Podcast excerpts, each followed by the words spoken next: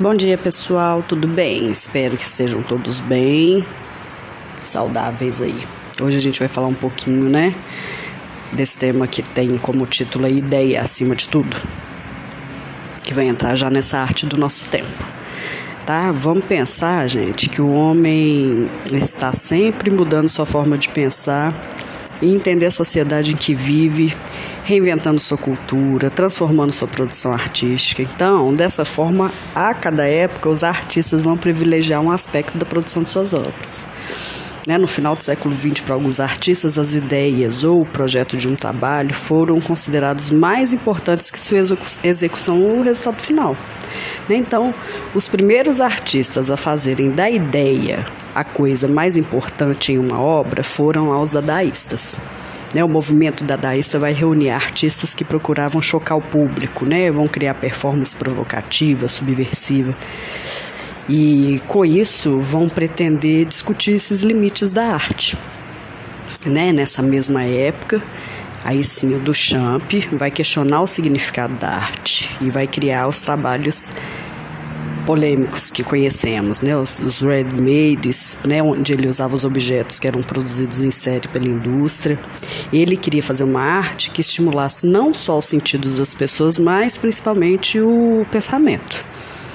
Né? Então, tinha aquela questão da, da arte visual invisível, a morte da pintura, né? Isso tudo era proclamado no mundo da arte no final dos anos 60 e no começo dos 70. Não só pintura, mas escultura também, né? na, na opinião do, dos chamados artistas conceituais. Né? As obras de arte são pouco mais que curiosidades históricas, diziam eles.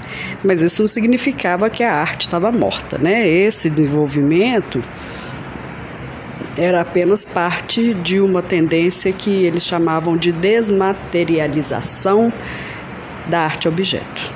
Né? Em termos simples, se uma ideia criativa é fundamento para a arte, então produzir um objeto concreto provocado pela ideia é supérfluo. Né? Então a arte vai residir no conceito essencial, não no trabalho real. Está lá na ideia. Né? A própria ideia, mesmo se não é tornada visual, é uma obra de arte tanto quanto qualquer outro produto. Isso que eles pregavam, né? A arte conceitual está muito próxima intelectualmente da arte performática. Né? A arte existe na cabeça dos artistas e vai exigir do espectador uma atenção especial ao ler as propostas de arte. Então bastava ter a ideia, bastava pensar e o artista estava fazendo arte. Né? Ela vai admitir que não existem mais formas de arte. Se Imagina que ele, né, há uns bons anos atrás isso. Hoje a gente ainda tem alguma dificuldade, porque para entender aquela ideia a gente tem que contextualizar, tem que ter um texto de apoio. Porém, é a base para toda a arte que a gente vive até hoje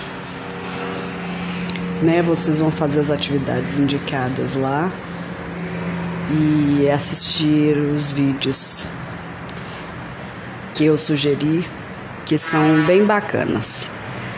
Tá, pessoal? Qualquer dúvida, vocês deem um grito aqui. A gente ainda vai falar mais sobre esse assunto.